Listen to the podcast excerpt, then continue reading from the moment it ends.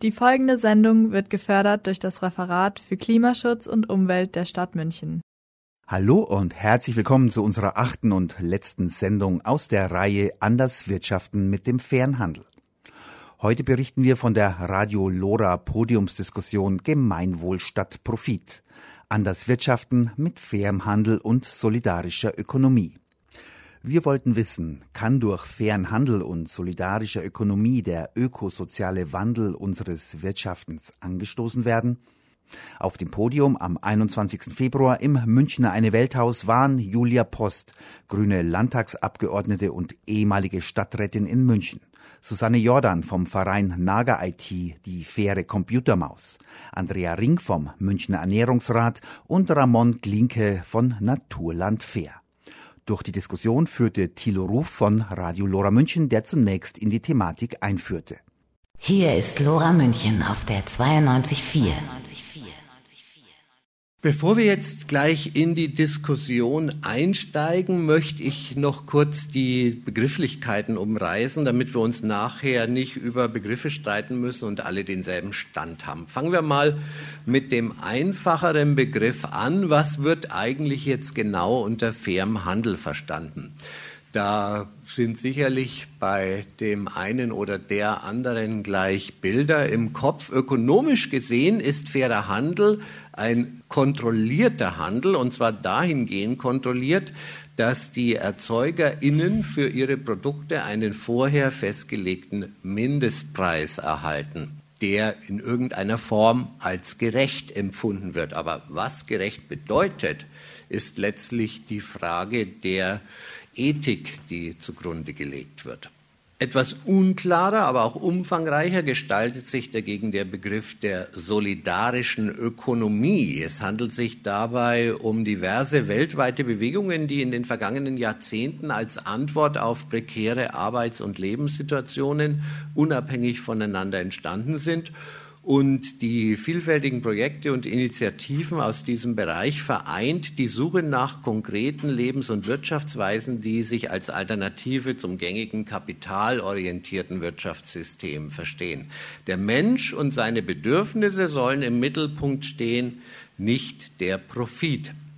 Das heißt, der Begriff solidarisch in der solidarischen Ökonomie steht für kooperativ im Gegensatz zu Konkurrenz, die das Leitmotiv bei dem klassischen Kapitalismus ist. Die wirtschaftliche Betätigung orientiert sich an den Bedürfnissen aller Beteiligten und will Nutzen stiften, auch unter Berücksichtigung zukünftiger Generationen. Und solidarökonomische Projekte stehen immer im Dienste des Menschen.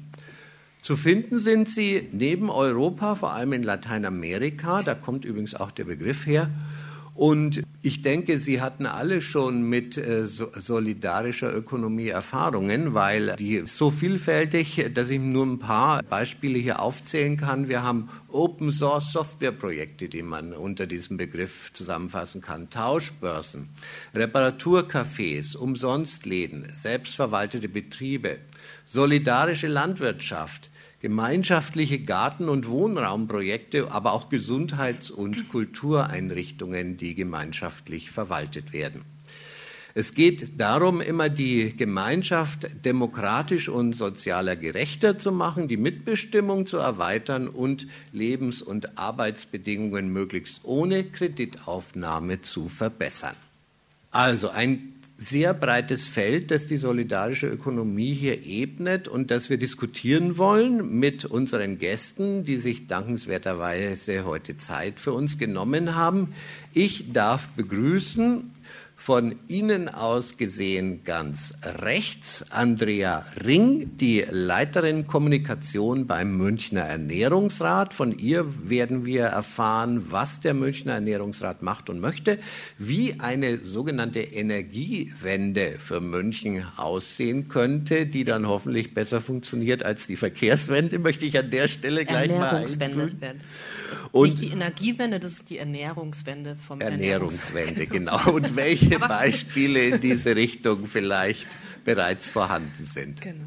Zu meiner Rechten, also von Ihnen aus gesehen ganz links, sitzt Ramon Glinke von Naturland Fair. Er wird uns erklären, was Naturland Fair vom Naturland-Label unterscheidet und welche Kriterien an das Siegel gestellt werden. Außerdem ist bei uns Susanne Jordan von Naga IT. Sie hat eine sogenannte faire Maus im Angebot und wir wollen wissen, wie fair so ein Elektronikprodukt überhaupt sein kann. Last but not least darf ich begrüßen die Julia Post als Vertreterin aus der Politik. Sie ist Landtagsabgeordnete von Bündnis 90 Die Grünen und hat sich als Münchner Stadträtin besonders stark gemacht für den Einsatz fairer Produkte in der öffentlichen Verwaltung.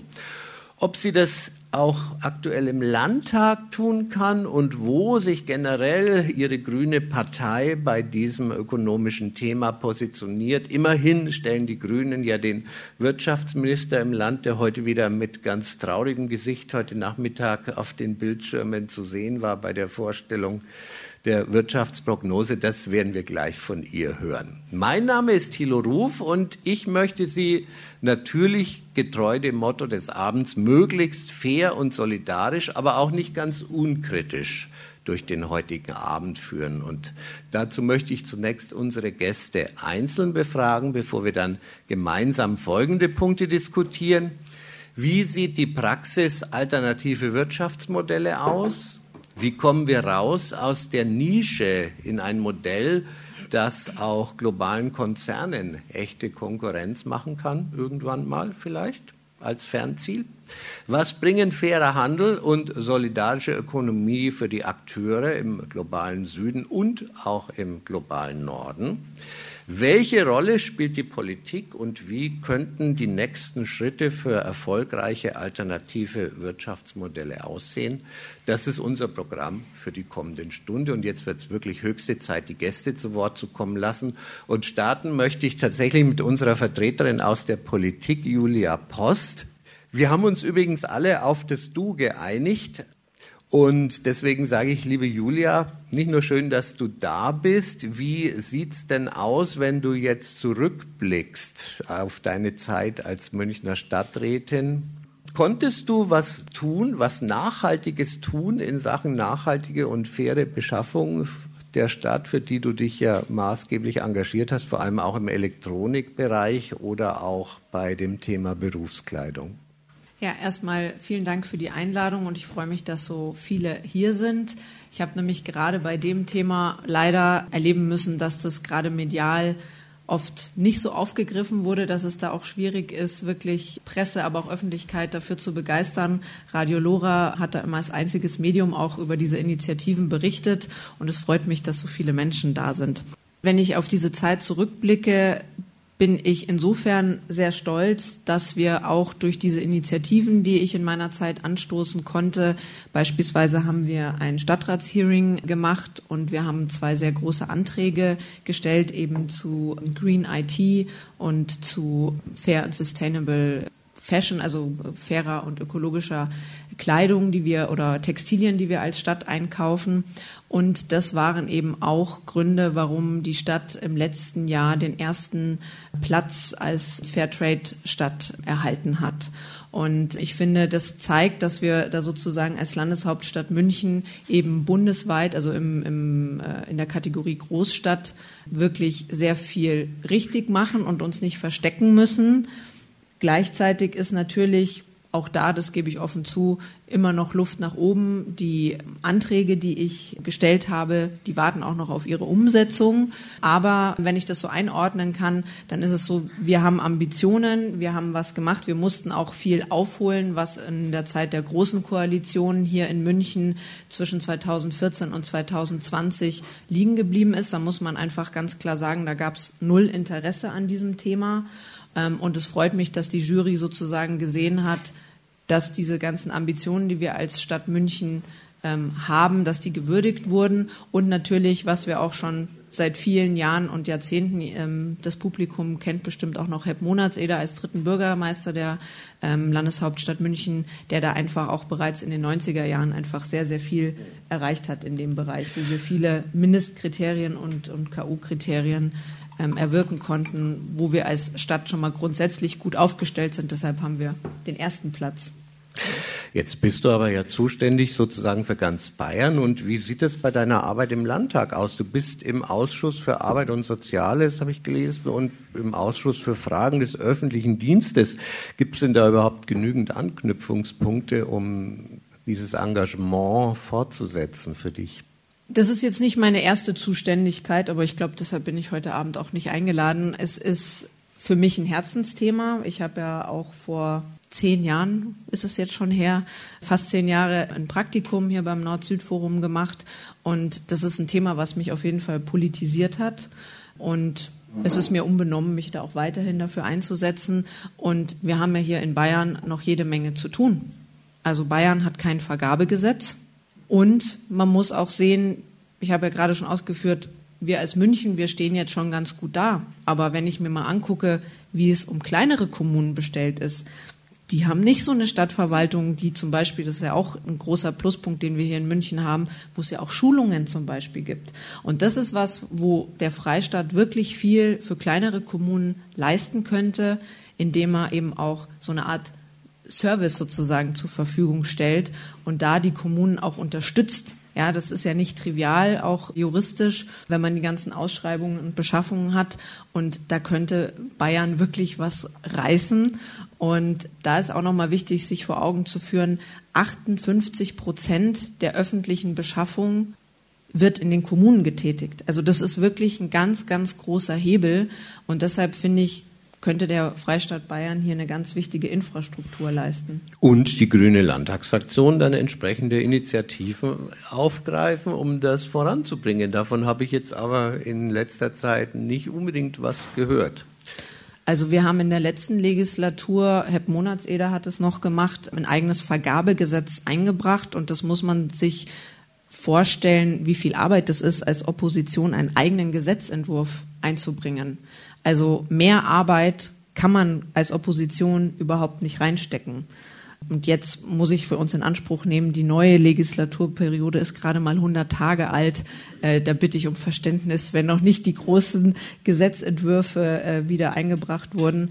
Aber da will ich nur sagen, da ist extrem viel Arbeit von uns Grünen reingeflossen und dieses Engagement werden wir selbstverständlich fortsetzen.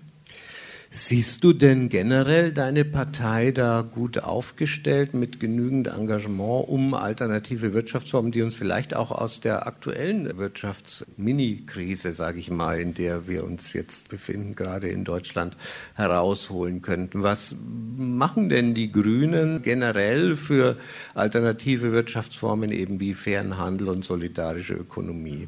Also ich würde sagen, dass wir die einzigen sind, muss ich sagen, die sich überhaupt für dieses Thema interessieren und engagieren. Ähm, wir haben einen ganz großen Blick sozusagen auch darauf, was auch nicht nur in unserem eigenen Land passiert. Uns ist es immer auch ein Anliegen, dass wir den Blick weiten und auch gucken, eben was ist zum Beispiel im globalen Süden? Was hat unser Handeln hier für Auswirkungen für Menschen andernorts? Und das nehme ich schon für uns als Anspruch, dass das für uns eine ganz große Triebfeder ist. Und wir sind auch zum Beispiel, was das Lieferkettengesetz ist, da sehr engagiert. Unsere Europaabgeordnete Anna Cavazzini ist da eine große Verfechterin und Verhandlerin. Das nehme ich für uns in Anspruch.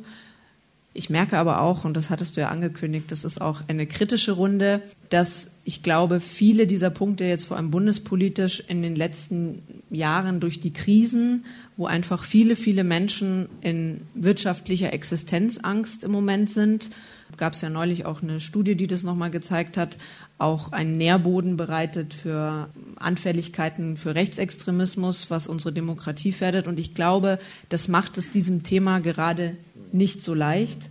Und wir natürlich, du hattest schon unseren Wirtschaftsminister angesprochen, der auch im Moment mit Energie absichern und auch diese wirtschaftlichen Existenzängste abfangen beschäftigt ist, einfach auch viele andere Punkte auf die Agenda gesetzt hat, die es uns sozusagen erschweren, auch mit diesem Thema durchzubringen. Ich glaube, das ist jetzt nicht nur ein Punkt der Grünen, sondern das betrifft auch die Zivilgesellschaft. Aber jetzt beim Thema Lieferkettengesetz ist es ja wieder ein sehr prominentes Thema geworden leider mit schlechten Schlagzeilen durch die FDP. Das können wir nachher noch mal in aller Ausführlichkeit diskutieren, das Lieferkettengesetz.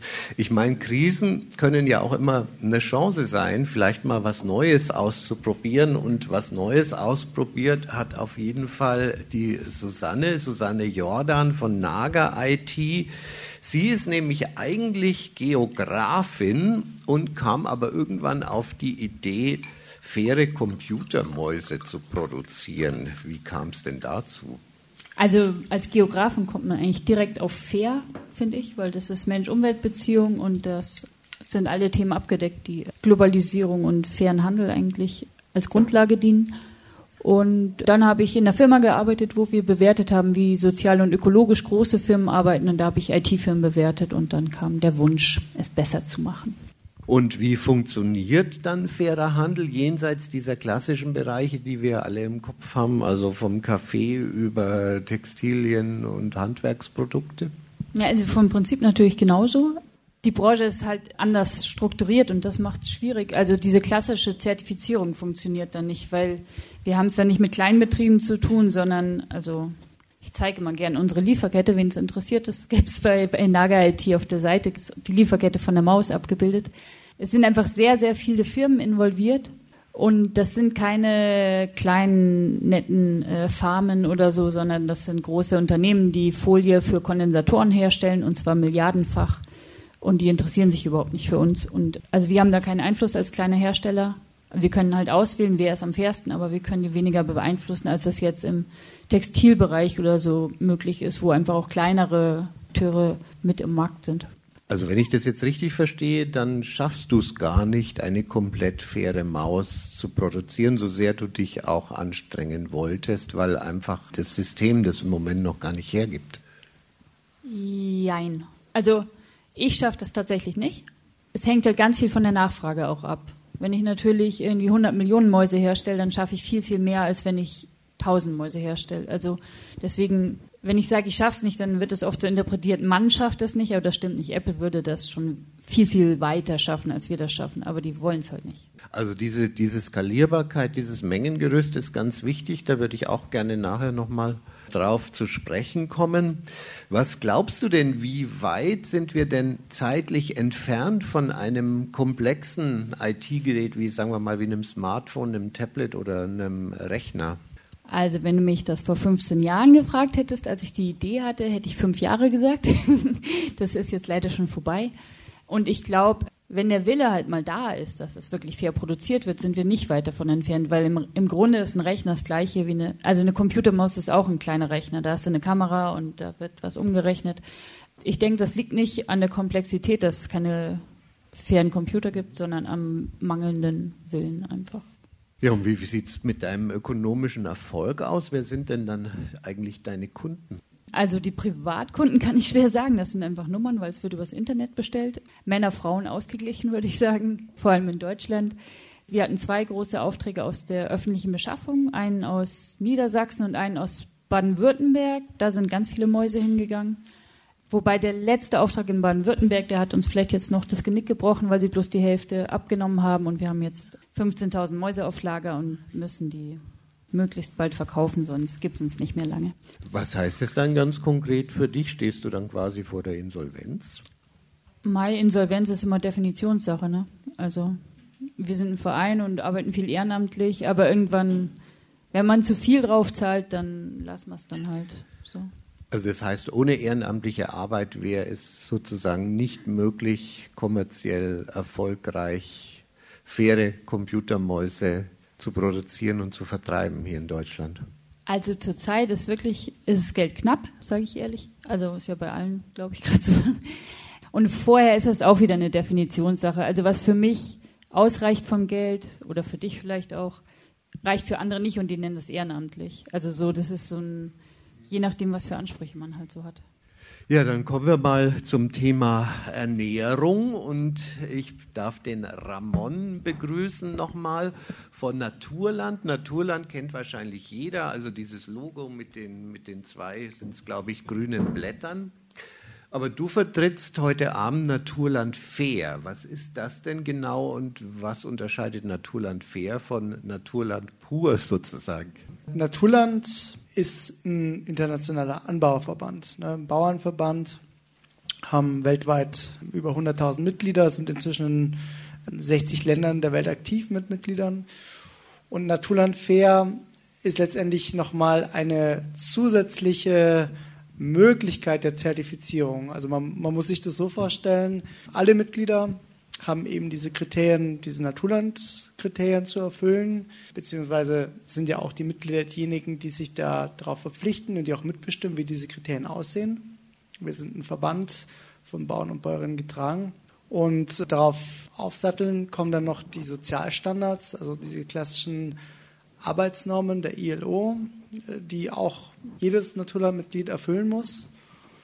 Und wenn man Naturland zertifiziert ist und dann aber gerne noch dem fairen Handel, ja, im Markt des fairen Handels aktiv sein möchte, dann gibt es noch Naturland Fair.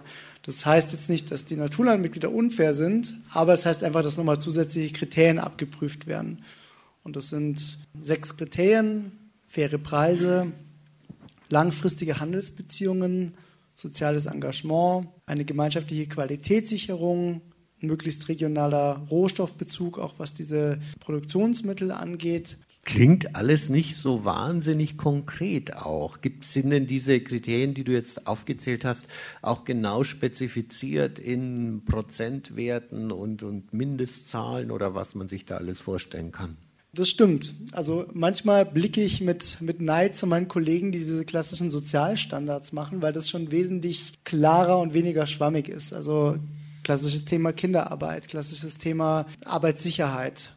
Beim fairen Handel würde ich sagen, klar, es sind so, so weichere soziale Faktoren, die wir im Blick behalten müssen und wo wir schauen müssen, dass wir die möglichst gut einfangen und möglichst gut bewerten können. Und wie machen wir das? Naja, letztendlich schauen wir, wie sind unsere Produzenten und unsere Produzentinnen zufrieden äh, mit dem, was sie bekommen also sind ihre Produktionskosten abgedeckt? Kriegen sie dann noch einen Gewinneraufschlag drauf, mit dem sie zufrieden sind? Sind eben Handelsbeziehungen langfristig ausgelegt? Also sieht man von den Verträgen her und auch von der Gestaltung bei den Preisen, dass es eben auf eine Langfristigkeit ausgelegt ist. Das sind so Faktoren, die kann man natürlich quantifizieren.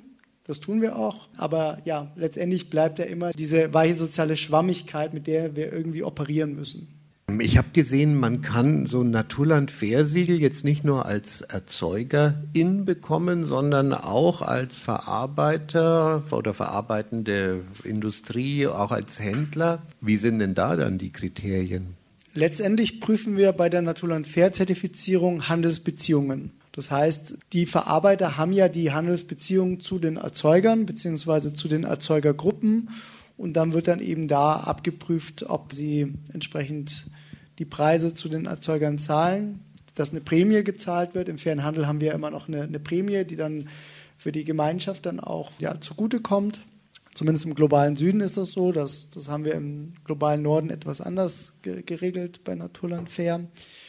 Also es sind dann letztendlich auch wieder diese Kriterien der Langfristigkeit und, und der, der anderen Aspekte und vor allem eben auch, was Naturland fair, sage ich mal, vielleicht noch mehr im Fokus hat als andere fair Handelssiegel, ist, dass wir eben eine kleinbäuerliche Landwirtschaft fördern möchten. Also weniger Plantagen, sondern wirklich so dieses, die Kooperativen und die Kleinbäuerlichkeit, die da noch im Vordergrund steht und dass die dann eben auch bevorzugt werden bei der Auswahl der, der Produzenten und Produzentinnen.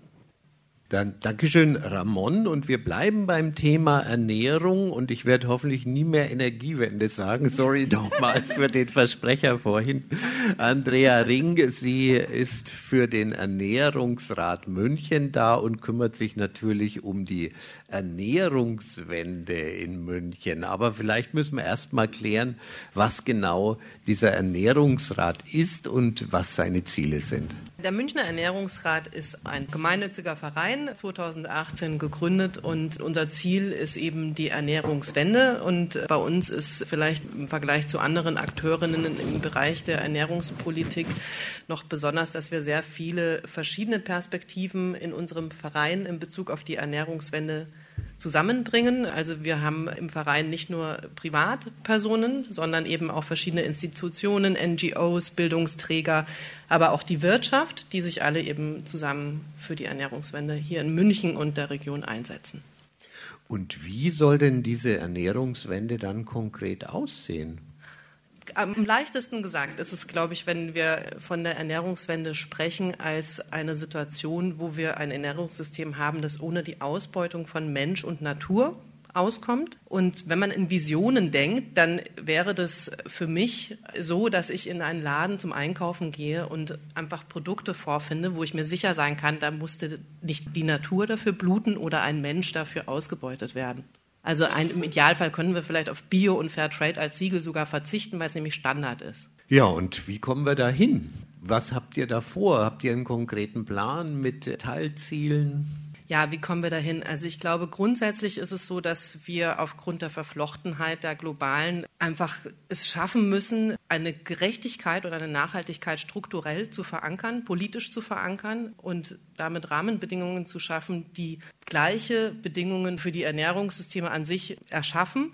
Und wir hier in München arbeiten einfach an den verschiedenen Punkten, wie zum Beispiel, dass wir Bildungsangebote machen. Wir machen Öffentlichkeitsarbeit, wir geben Kochkurse, gehen aber auch in die tatsächlichen Küchen rein, versuchen Küchenverantwortliche zu schulen, was denn eigentlich Nachhaltigkeit ist. Wir gehen in die Berufsausbildung rein und erklären da, wie man nachhaltige Ernährung auch in Ihrem Bereich, also in Hauswirtschaftsbereichen zum Beispiel, erreichen kann. Oder was machen wir noch? Wir haben ein Strategiepapier nochmal überarbeitet und haben in einem partizipativen Prozess mit unseren Mitgliedern Handlungsempfehlungen erarbeitet, die wir der Stadt nochmal an die Hand geben wollen. Wir erleben die Stadt München da als sehr aufgeschlossen in Bezug auf die Ernährungswende und haben da großes Glück. 2021 hat die Stadt einen sehr wegweisenden Beschluss auf den Weg gebracht und hat eben entschieden, die komplette kommunale Außerhausverpflegung in Richtung bioregional hinzubekommen, hauptsächlich pflanzliche Ernährung eben auch mit reinzunehmen.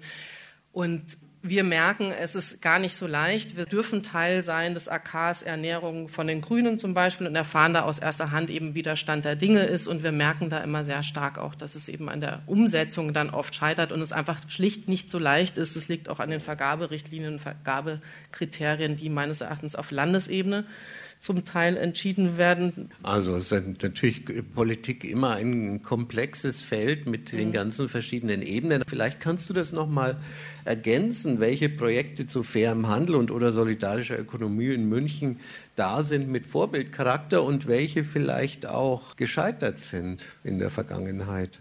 Oh, gescheitert fällt mir gar nichts ein. Das ist schön zu hören. Also im Bereich Ernährung finde ich ganz toll, haben wir natürlich den Food Hub ganz vorne dran, solidarischer Mitgliederladen, die sich praktisch versuchen, aus dem Profitdruck zu lösen, indem sie sich genossenschaftlich organisiert haben, und eben über Mitarbeit versuchen, ihre Kosten, ihre Betriebskosten zu reduzieren und damit die Lebensmittel tatsächlich günstiger an ihre Mitglieder weiterzugeben. Ähnlich arbeitet der Ökoesel. Die sind zwar nicht genossenschaftlich organisiert, aber versuchen das ähnlich wie der Food Hub über einen Mitgliedsbeitrag praktisch die normale Handelsspanne zu reduzieren und da auch eben tolle Lebensmittel an ihre Mitglieder günstiger weiterzugeben, was gerade bei den hohen Lebenshaltungskosten in München wirklich schön ist. Und dann durfte ich persönlich tatsächlich noch im, also ich arbeite parallel fürs Kartoffelkombinat und durfte da noch einen neuen Unternehmenszweig, kann man jetzt nicht sagen, ne, im Kartoffelkombinat als Genossenschaft. Aber also Kartoffelkombinat ist, glaube ich, allen Begriff, oder? Ja. Also solidarische, solidarische Landwirtschaft. Landwirtschaft, genau. Eigenen Gemüseanbau in Spielberg und wir versuchen gerade praktisch eben mehrere Lebensmittel hier noch mit zuzubekommen, neben dem eigenen Gemüse und eben mit Partnerbetrieben auch nach dem solidarischen Prinzip eben das Sortiment in Anführungsstrichen zu erweitern. Noch nicht Mitglied im LoRa Förderverein? Aufnahmeanträge zum Runterladen gibt's unter www.lora924.de oder wir schicken Ihnen Informationsmaterial zu. Telefonnummer 480 2851. 480 2851. Für nur 5 Euro im Monat unterstützen Sie Ihr freies Radio auf der 92.4. Fairer Handel und solidarische Ökonomie, so neu ist beides nicht. Ich meine, fairen Handel gibt es in Deutschland schon seit den 1960er Jahren. Und auch der Begriff solidarische Ökonomie wurde vor rund 40 Jahren erstmals erwähnt von einem Chilenen, übrigens Luis Raceto. Deswegen ist das Thema auch heute noch in Lateinamerika ziemlich stark ausgeprägt.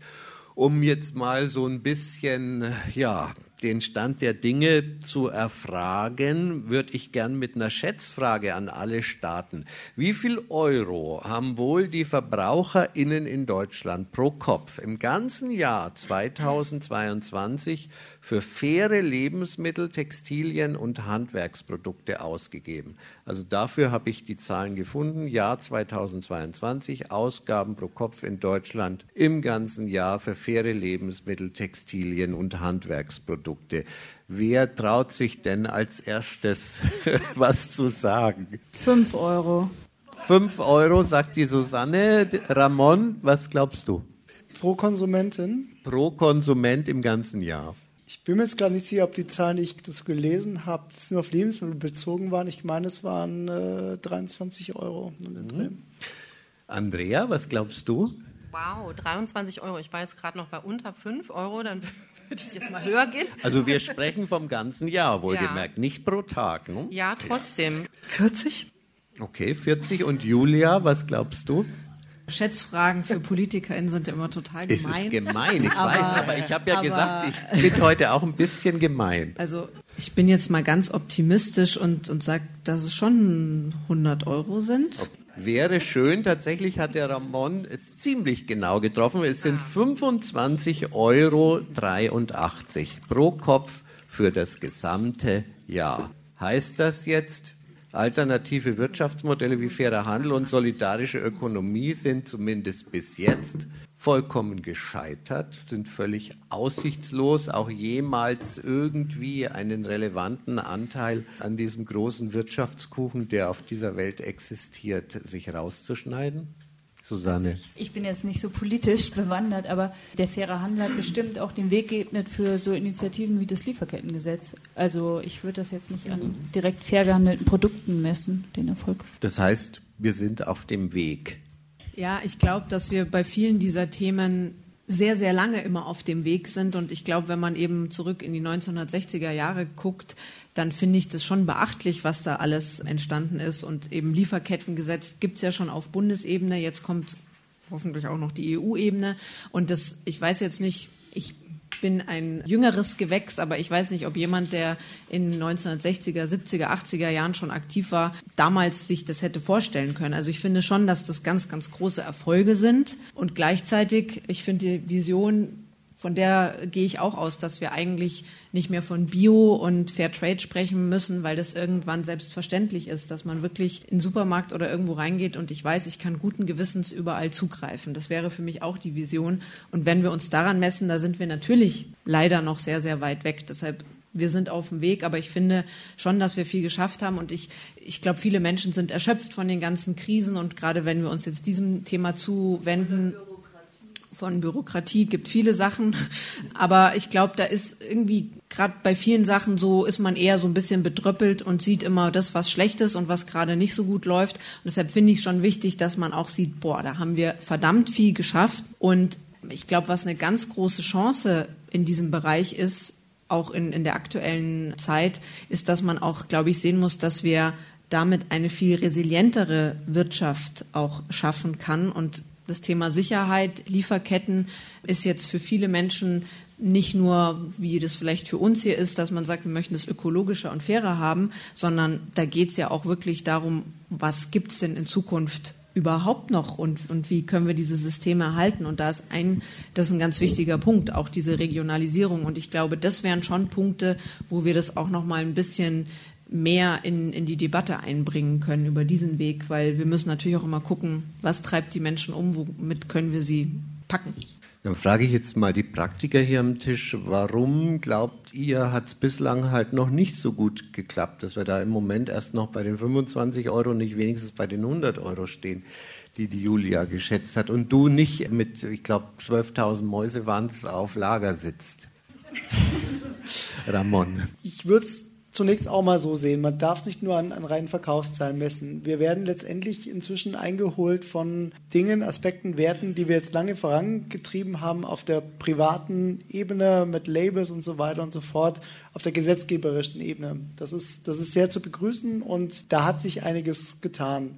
Natürlich sehen wir immer wieder, beim Konsumenten, bei der Konsumentin. Wir sehen, das Bewusstsein ist stärker da dafür. Wir haben gut, ich glaube 75 Prozent der Verbraucherinnen wissen, was der faire Handel ist und greifen gelegentlich zu fairen Produkten. Warum ist es nicht mehr? Naja, wir hatten jetzt eine Inflation mal wieder. Für Leute sind es dann doch andere Aspekte, die, die mehr zählen. Man, man gibt immer gerne an, man gibt gerne für Öko und fair Geld aus. An der Ladentheke macht man es dann halt doch nicht und das Geld wird dann doch vielleicht für den Urlaub eher genutzt. Das ist bedauerlich. Ich weiß jetzt auch nicht, ob wir da groß was dran ändern können. Aber ich glaube, wir, wir, wir können halt immer wieder schauen, dass wir das ins Bewusstsein bringen, dass wir auch auf politischer Ebene über die Beschaffung entsprechende Anreize setzen, dass solche Produkte verstärkte Nachfrage bekommen. Die öffentliche Beschaffung allein wird es ja nicht richten. Also wir müssen schon auch schauen, dass wir die Verbraucher ins Boot kriegen. Und ähm, Andrea, du hattest ja vorhin etliche Initiativen genannt, die ihr da so ganz aktiv betreibt. Was glaubst du, warum stehen wir bei diesen wirklich erschreckenden 25 Euro und ein paar zerquetschte? Liegt es nur am Geld oder liegt es nicht vielmehr auch am Mindset oder an, vielleicht müssen, muss man mehr Aufmerksamkeit erregen, um den Leuten klarzumachen, dass es auch noch was anderes gibt, als nur beim äh, Discounter die No-Name-Produkte einzukaufen? Ich glaube nicht, dass es am Mindset liegt. Ich habe vor kurzem ein, ein ganz ein schönes Zitat gefunden, das ich mir gemerkt habe, einfach weil es mich so bewegt hat. Englisch. Privilege is to be able to ignore a crisis while others are dying from. Also der ich, ist privilegiert, der, der, sich keine Gedanken um die Krise machen kann, an der andere sterben. Also was ist das Privileg? Ne? Und was ich auch ganz spannend fand an diesem Zitat, ist, dass diese Möglichkeit darin steckt, das alles zu ignorieren. Ne? Also ich gehe in einen Laden, aber ich sehe keine Kinderarbeit, wenn ich mir meine Hose kaufe. Ich sehe nicht Flüchtlinge, die für ihre Arbeitskraft ausgebeutet werden auf irgendwelchen Tomatenplantagen oder ne, also das ist ja alles Gang und Gäbe, aber ich habe es ja nicht vor Augen. Also es ist ja die Möglichkeit, das wegzuschieben. Und noch einen anderen Punkt, warum es nicht klappt, ist, glaube ich, weil viele Naturgüter ja nicht eingepreist werden. Also wenn man sich das True Cost Accounting mal anschaut, ich habe ganz spannend nochmal im Vorfeld der Podiumsdiskussion Zahlen gefunden, was die konventionelle Landwirtschaft aufs Jahr gerechnet pro Hektar an Schäden verursacht. Vielleicht auch eine Schätzfrage. Was schätzt ihr denn pro Hektar? Also in Euro. mehr als 25,83 Euro. Mehr als 25,83 Euro. Da, also wir sind bei dreieinhalbtausend Euro. Die ökologische Landwirtschaft erwirtschaftet an Nachhaltigkeitsleistungen 850 Euro pro Hektar. Wenn wir diese Preise einbilanzieren müssten, dann sähe das ganz anders aus bei uns im Laden. Ne? Dann wären die Leute auch viel geneigter dazu, zu fairen, nachhaltigen Produkten zu greifen, weil es eben auch über den Preis abgebildet wird. Ich glaube, es ist ein relativ einfaches Mittel, wie wir eben innerhalb der Marktwirtschaft auch zu Nachhaltigkeit kommen können und eine faire Bedingungen für alle hinbekommen. Weil was ja jetzt passiert ist, dass sich Firmen, Unternehmen an unseren Naturgütern, an unserer Umwelt, an Menschenwürde bedienen und der Gewinn wird eingestrichen und wer trägt die Kosten, ist die Allgemeinheit. Die erscheinen ja nicht. Also die Umweltschäden werden ja nicht bilanziert. Und da müssen wir weg. Und warum werden dann nicht einfach, ich sag mal, die Hersteller dazu verdonnert, wie die Zigarettenindustrie auch, auf ihre Packungen dann eben die Bilder von Kinderarmut und Ausbeutung draufzukleben? Gute Frage. Fragen wir doch mal die Politik. Ja, ich glaube, da gibt es eine ziemlich einfache Antwort. Dafür gibt es keine politischen Mehrheiten. Genau. Aber diese Ampelkoalition ist doch auch mal angetreten, jetzt nicht nur, aber auch, um sozusagen die Wirtschaft in Richtung sozial-ökonomische Transformation.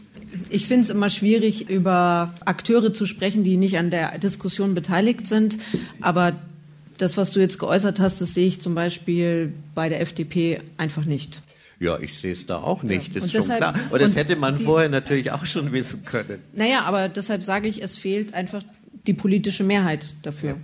So. Oder ich würde auch sagen, es fehlt einfach die Lobby dafür, weil ja. wenn du eine Lobby hast, dann kriegst du da. Genau, die Lobby, die Lobby schafft die politische Mehrheit. Also heißt das jetzt für mich, wir müssen uns, ich sage jetzt schon mal wir, ja, ich habe mich jetzt schon auf eure Seite geschlagen, obwohl ich ja eigentlich als Moderator mal eine neutrale Haltung haben sollte, aber die will ich hier gar nicht haben bei dem Thema. Wir müssen uns also vielleicht besser zusammenschließen, zusammentun und haben das in der Vergangenheit viel zu wenig gemacht. Ist da was verabsäumt worden? Nee, es gibt ja so den BNW, den Bundesverband Nachhaltiges Wirtschaften.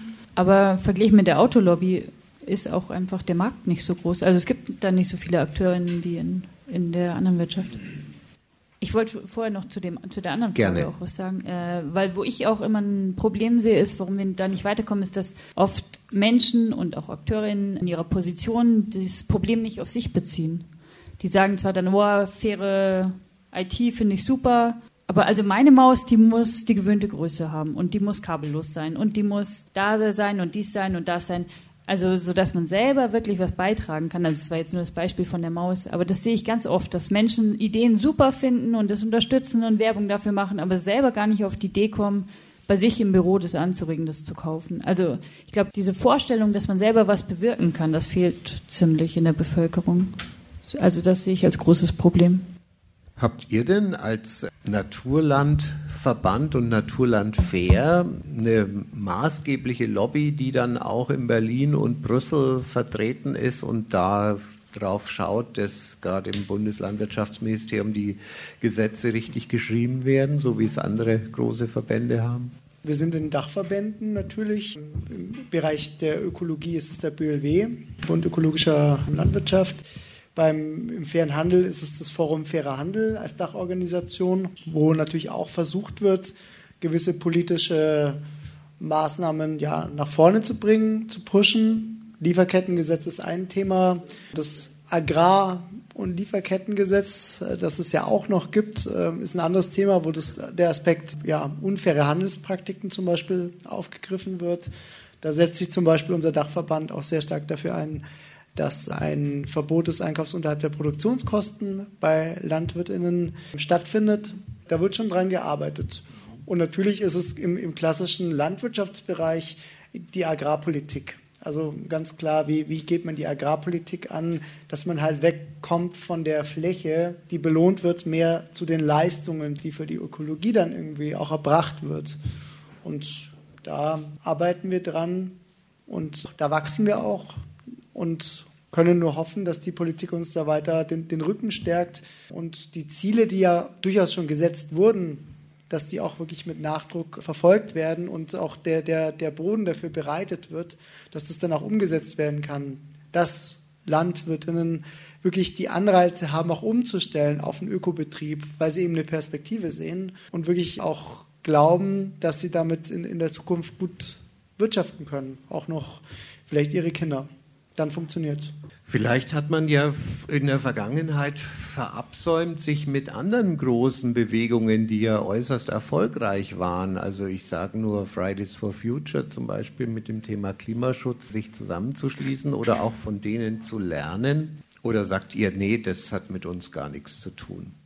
Aber irgendwie hängt ja doch immer alles mit allem auch zusammen. Also, also ich würde sagen, thematisch hat das natürlich hängt das alles zusammen. Aber es ist ein Unterschied, ob man konkret was Konkretes umsetzen möchte oder ob man generell Aufmerksamkeit erregen möchte. Das, was ich vorher gemeint habe. Dieses Aufmerksamkeit erregen und über die sozialen Medien irgendwelche Bewegungen so zumindest suggerieren, das funktioniert schon gut, glaube ich. Aber wenn es die konkrete Umsetzung, da hapert es halt, weil wir doch bequem sind als Menschen oder langsam oder ich weiß es nicht. Ja, dass es mit der konkreten Umsetzung beim Klimaschutz hapert, erleben wir ja auch jeden Tag. Jetzt unabhängig davon, Andrea, wenn du jetzt mal schaust, was macht die, ja, bleiben wir mal bei der Landeshauptstadt in deinem Fall, eigentlich um euch zu unterstützen? Also es gibt ja im Referat für Klima- und Umweltschutz, das ja auch diese Veranstaltung heute Abend unterstützt, auch eine Stabstelle mit dem Titel Ernährungswende. Arbeitet ihr mit denen eng zusammen? Die heißen inzwischen Fachbereich nachhaltige Ernährung, habe ich erfahren. Ganz neu. Ja, wir arbeiten natürlich mit denen zusammen. Die sind uns wirklich sehr zugewandt. Wir treffen uns. Die wollen unsere Meinung haben und sind froh drum, wenn sie auch tatsächlich professionelle Unterstützung bekommen und einfach bei der Umsetzung der Themen Schützenhilfe kriegen. Und äh, wir machen das sehr gerne. Also wir machen Öffentlichkeitsarbeit, wir äh, schulen, wir bilden aus und wir beraten. Wir waren auch im Gespräch im Bezug auf das Ernährungshaus. Ähm, da sollen jetzt Anfang März die Lose tatsächlich ausgeschrieben werden und wir freuen uns sehr darauf, dass die Stadt München hier so vieles bewegen wird im Bereich der Ernährung und tatsächlich da ein eigenes Haus nochmal dazu errichtet. Das ist super. Also München auf der kommunalen Ebene sind zumindest funktionierende Ansätze erkennbar. Blicke ich hier nochmal in Richtung Susanne und Ramon. Ähm, wenn ihr zurückblickt, wo hättet ihr euch gewünscht in der Vergangenheit, dass die Politik euch noch viel stärker unterstützt, als sie das bislang getan hat? Im, im klassischen Ökobereich natürlich bei der GAP, bei der Ausgestaltung der gemeinsamen Agrarpolitik auf europäischer Ebene. Da könnte man auf jeden Fall, wie gesagt, die ökologische Landwirtschaft noch, noch stärker pushen oder mehr diese Leistungen für die Umwelt äh, honorieren. Das ist, haben wir auch einen, Vorschlag vorgelegt, wo wir eben Reformen, auch Reformbedarf sehen und natürlich auch im, im Bereich der Beschaffung. Ne? Also ich würde sagen, auch bei den Öko-Lebensmitteln, da sind die Ansprüche schon ein bisschen gestiegen, was das angeht. Aber im Fair-Bereich wäre da auch nochmal Luft nach oben. Also da könnte man dann durchaus auch sagen, mehr faire Produkte auf den verschiedenen Ebenen durchaus honorieren, auch im, im Vergaberecht mit entsprechenden Mehrheiten dann das umsetzen natürlich. Das wären wichtige Aspekte. Oder eben auch beim Agrar- und Lieferkettenorganisationsgesetz, dass man da eben nach, nachschärft nochmal, was sind unfaire Handelspraktiken, also dass man da eine Generalklausel etabliert und nicht einfach nur so ein paar auf eine Liste setzt, die dann wieder anderweitig dann umschifft werden mit anderen unfairen Handelspraktiken. Da könnte man nachschärfen. Ne? Eine Ombudsstelle, die entsprechend schaut, wie sieht es denn aus mit diesen Handelspraktiken, die entsprechend stark ist. Auch eine Preisbeobachtungsstelle, weil das Thema faire Erzeugerpreise einfach ein sehr, sehr wichtiges Thema ist, wo wir halt immer noch an einer, an einer Stelle sind, wo wir einfach einen sehr, sehr konzentrierten Lebensmittelbereich haben, wo wir vier große Lebensmitteleinzelhändler haben, die da sehr viel Marktmacht haben die da sehr viel durchdrücken können, wenn sie es denn wollen. Und ich glaube, da müssten wir halt auch schauen, dass wir da entsprechend dieser Asymmetrie entgegenwirkt, dass die Erzeugerseite auch noch mehr gestärkt wird. 75 Prozent des Lebensmittelhandels laufen über diese vier Riesenhandelskonzerne. 75 Prozent. Und da kann man sich mal überlegen, was die für eine Marktstellung haben, auch in Bezug auf die ErzeugerInnen. Ne, wie Preise verhandelt werden oder eben gesetzt werden können. Ne? Das sind alles Themen und da denke ich, müssen wir auf alle Fälle ran, um auch hier eine Fairness irgendwie etabliert zu bekommen. Susanne, ich glaube, du wolltest auch noch was ergänzen zu dem Thema. Was hättest du dir denn von der Politik gewünscht in der Vergangenheit? Ja, es wird jetzt schon kurz angesprochen, aber also ich finde, auch wenn du sagst, die öffentliche Beschaffung allein kann es nicht richten, da ist schon sehr viel Luft noch nach oben. Also ich würde mir wünschen, dass schon die öffentliche Hand mit meinen Steuergeldern, ich zahle nicht so viel, weil ich nicht so viel verdiene, aber trotzdem mit unseren Steuergeldern, dass sie einfach äh, Menschenrechte nicht verletzt und Umwelt nicht kaputt macht. Also ich finde, da gibt es jede Legitimation dafür, dass nachhaltig beschafft wird und das würde ich mir auch wünschen. So, und ein Versuch, da einzugreifen, ist ja nun mal dieses Lieferkettengesetz, das es ja im Moment in zwei Varianten gibt. Einmal in Deutschland als Lieferketten-Sorgfaltspflichtengesetz, so heißt es offiziell, und zum anderen im Entwurf als europäische Richtlinie, die zurzeit wieder mal schwer diskutiert ist, weil Deutschland, wen wundert's, mal wieder sich nicht einig war und die EU dann ganz geschickt die Abstimmung einfach mal verschoben hat, um sozusagen nochmal in eine zweite Runde der gedanklichen Überarbeitung zu gehen. Im Moment ist das deutsche Lieferkettengesetz anwendbar auf Firmen mit mindestens 1000 Beschäftigten. Bis zum letzten Jahr mussten es noch 3000 Beschäftigte mhm. sein. Also da ist schon mal eine gewisse Verschärfung vom letzten Jahr auf dieses Jahr gegangen. Äh, in der EU-Richtlinie sind es 250 Beschäftigte nur. Also das trifft noch mal deutlich mehr Firmen. Was die Aufgaben angeht, die im Lieferkettengesetz geregelt sind, gibt es auch erhebliche Unterschiede. In Deutschland betrifft das immer nur den eigenen Geschäftsbereich und die direkten Lieferanten. Beim EU-Lieferkettengesetz wird dagegen die gesamte Lieferkette äh, betrachtet. Und es gibt auch im Unterschied zum deutschen Recht beim EU-Entwurf eine zivilrechtliche Haftung. Das sind jetzt nur mal drei Beispiele, wo man sieht, äh, dass da nochmal die Daumenschrauben angezogen werden sollen.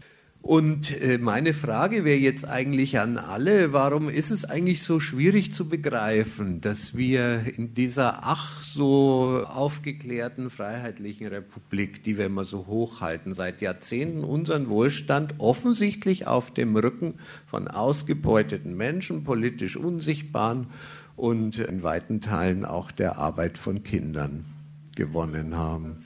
Also diese Klagemöglichkeit, das ist ja was, was in der großen Koalition hier auf Bundesebene, wo man sich eben nicht durchringen konnte. Und das hat es ja auch ein bisschen zu einem zahnlosen Tiger gemacht, was hier auf Bundesebene schon beschlossen wurde vor. Also es gibt zumindest die Möglichkeit, finanzielle Sanktionen zu verhängen. Genau, aber worauf ich hinaus wollte, ich glaube, der Punkt ist, das wurde vorhin schon mal so ein bisschen eingeworfen aus dem Publikum, Bürokratie. Das ist, und um das mit unserer Vision zusammenzubringen, ich finde, das Gemeine ist, und da kann man ja auch nichts dagegen sagen, ja, das ist alles bürokratisch. Das ist für die Unternehmen überhaupt kein Spaß, ja. Nur das Problem ist ja, dass wir in einem bestehenden System sind, wo sich die Menschen oder die Praktiken, die eben Natur, Umwelt, Klima, Menschen, Tiere schützen, stärken würden, die müssen sich rechtfertigen. Ich finde, das ist so ein ganz großes Thema. Und dann ist natürlich schwierig, irgendwie auch dafür viele Menschen zu begeistern, politische Mehrheiten zu bekommen, weil solange ich immer in dieser Rechtfertigungssituation bin und dieses Gefühl erzeuge, ich nehme euch jetzt was weg, dann habe ich schon mal sehr schlechte Karten. Und wenn wir dieses System neu aufsetzen könnten oder wenn wir uns an diese Annehmlichkeiten und alles nicht so gewöhnt hätten, dann stünden wir jetzt ganz anders da. Aber so erzeugt das natürlich immer das Gefühl, oh, es macht alles komplizierter und es ist eh schon alles so anstrengend, oh, das macht es ja teurer und so weiter und so fort. Und damit ist es natürlich total falsch gewickelt und zerstört jede Diskussion, weil ich glaube, ich muss hier auch niemandem im Raum erzählen, wie es eben ist, wenn man sich auch politisch dafür einsetzt. Also viele grüne Mitglieder, gerade am Land, die fahren jetzt jeden Morgen an irgendwelchen Galgen vorbei, wo das Ampelsymbol hängt. Und da geht es jetzt darum, dass man die Agrarsubventionen streichen will. Ja, also da ist jetzt noch nicht äh, die Planwirtschaft und der Sozialismus ausgebrochen. Verringern, es geht nur ums Verringern. Ja, das wurde ja dann wieder verändert, aber ursprünglich ging es ja mal darum. Und das ist schon ganz große Aufregung und das wäre ja nur ein kleiner Baustein, der es ein bisschen besser machen würde, sozusagen. Ja, und das, das finde ich, ist halt ein ganz großes Problem. Und dagegen kann man ja auch nicht argumentieren, weil ja, es macht's erstmal komplexer, diese Berichtsheften und so. Das, man braucht dafür Leute, es kostet erstmal mehr und sozusagen, bis man da ein System hergestellt hat und das ist sozusagen ja alles in die Zukunft gerichtet. Klar, das macht es resilienter. Es wird noch teurer, wenn wir die ganzen Schäden vom, vom Klimawandel, Klimakrise einpreisen. Das wird irre teuer, aber es ist halt im Moment nicht so. Ja, es ist noch alles ganz weit weg und ich glaube, da haben wir einfach so eine Schwierigkeit in der, in, in der Diskussion. Ja. Es ist total schade, weil tatsächlich, es gab ja eine, eine, eine, Umfrage dazu unter größeren Unternehmen und sehr, sehr viele Unternehmen wünschen sich ja dieses Lieferkettengesetz. Unter anderem Aldi, muss man mal sagen, Chibo, die ja viel Kaffee brauchen wir ja nicht reden. Weil sie eine europäische Gemeinsamkeit um haben und Gerechtigkeit genau, haben wollen gegenüber den Mitbewerbern. Und also fünf Prozent der Wirtschaft konnten sich nicht vorstellen, dieses Lieferkettengesetz umzusetzen. Der Rest konnte es. Also das ist von wegen Bürokratie. Also und vor allen Dingen der Schritt vom deutschen Lieferkettengesetz zu der europäischen Variante war ja nicht mehr mehr so weit. Also es ist ja jetzt nicht so, als wäre das jetzt aus dem Stegreif gekommen, sondern man hat sich ja darauf vorbereitet. Man, die Prozesse sind ja am Laufen. Es ist natürlich nochmal eine andere Stufe, aber es ist alles unterwegs gewesen. Es ist natürlich auch schon fast obszön, finde ich, zu sagen, wir können uns Menschenrechte nicht leisten, das ist zu bürokratisch. Also kann ich leider nicht nachvollziehen, es tut mir echt leid. Ich will dir auch noch zustimmen, Julia. Ich denke, wir haben uns einfach so an diesen Zustand gewöhnt, dass alles für alle erschwinglich ist, dass sich jeder alles leisten kann, dass sich jeder ständig ein neues Handy leisten kann. Also ich bin halt jetzt immer im Technikbereich unterwegs. Oder jeder Ananas leisten kann. Es muss ja nicht so sein. Also das Ändern ist halt immer, da sehe ich auch den Punkt, dass das Ändern das Schwierige ist. Wir wollen nicht von dem Standard runter, aber wir müssen darunter, weil es unrealistisch ist. Und wo könnte da der Hebel sein? Dem, wie könnte man das äh, sozusagen der Bevölkerung schmackhaft machen? Ja, ich finde, der Punkt ist eben das, was ich schon ein bisschen angedeutet habe. Der Tag wird kommen, wo wir eben durch Klimakrise beispielsweise, da bin ich jetzt noch nicht bei Menschenrechten, aber allein diese ökologischen Auswirkungen, die bedrohen ja unsere Lebensgrundlage im wahrsten Sinne des Wortes. Und es war, ist jetzt auch noch nicht so lange her, wo eben wirklich Klimaschutz und, und Fridays for Future wirklich viele, viele Menschen auf die Straßen getrieben hat. Und ich bin da weiterhin optimistisch, dass das weiterhin für, oder immer noch für viele Menschen auch ein ganz, ganz großer Punkt ist. Und ich glaube, wo man es eben in Einklang bringen muss, ist es mit den Kosten, weil ähm, ich glaube, es geht da nicht auch nur um Standards, sondern ich meine, ich muss meine Wohnung bezahlen, ich muss dieses, also es ist ja, ich kann mich bis zu einem gewissen Teil kann ich verzichten ich bin aber auch der Meinung, du hast es auch gesagt, mit Verzichtsdebatten lockt man jetzt auch nicht viele hinterm Ofen vor. Und sozusagen, ich glaube schon, dass es nach wie vor ja für viele Menschen sehr präsent ist. Die Menschen wissen Bescheid, was da auf uns zukommt. Und ich glaube, wir müssen Wege finden, dass das eben einfach auch bezahlbar ist und dass sie sehen, das macht uns eben zum Beispiel unabhängiger, es macht uns resilienter. Ihr beide habt es schon ein bisschen angesprochen. Ich bin großer Fan zum Beispiel von diesem Genossenschaftsmodell, wo man eben auch beteiligt ist. Also zum Beispiel im Food Hub einen Bezug zu diesen Themen auch kriegt und wo sozusagen viel mehr entsteht als nur ich kaufe jetzt zu einem bezahlbaren Preis meine Tomaten, sondern ich lerne auch noch meine Nachbarinnen und Nachbarn kennen und da steckt ja noch so viel mehr dahinter, dass ich Begegnungsorte habe. Und ich glaube, alles, was sozusagen in Bezug zu mir steht und wo ich wirklich Begegnung habe, mir was vorstellen kann, das verändert dann auch mich. Weil sonst ist das alles sehr, sehr abstrakt, ist halt irgendeine Tüte in irgendeinem Supermarkt. Aber wenn ich da selber involviert bin, dann verändert das eigentlich meine ganze Welt. Hier ist Lora München auf der 92.4. Sie hörten Ausschnitte von der Radio Lora Podiumsdiskussion Gemeinwohl statt Profit an das Wirtschaften mit fairem Handel und solidarischer Ökonomie, die am 21. Februar im Münchner Eine Welthaus stattfand. Auf dem Podium waren Julia Post, grüne Landtagsabgeordnete und ehemalige Stadträtin in München, Susanne Jordan vom Verein Naga IT, die faire Computermaus, Andrea Ring vom Münchner Ernährungsrat und Ramon Klinke von Naturland Fair. Durch die Diskussion führte Thilo Ruf von Radio Lora München. Verantwortlich für die vergangene Stunde war Dietmar Freitsmiedel, der sich auch am Mikrofon verabschiedet. Die eben gehörte Sendung wurde gefördert durch das Referat für Klimaschutz und Umwelt der Stadt München.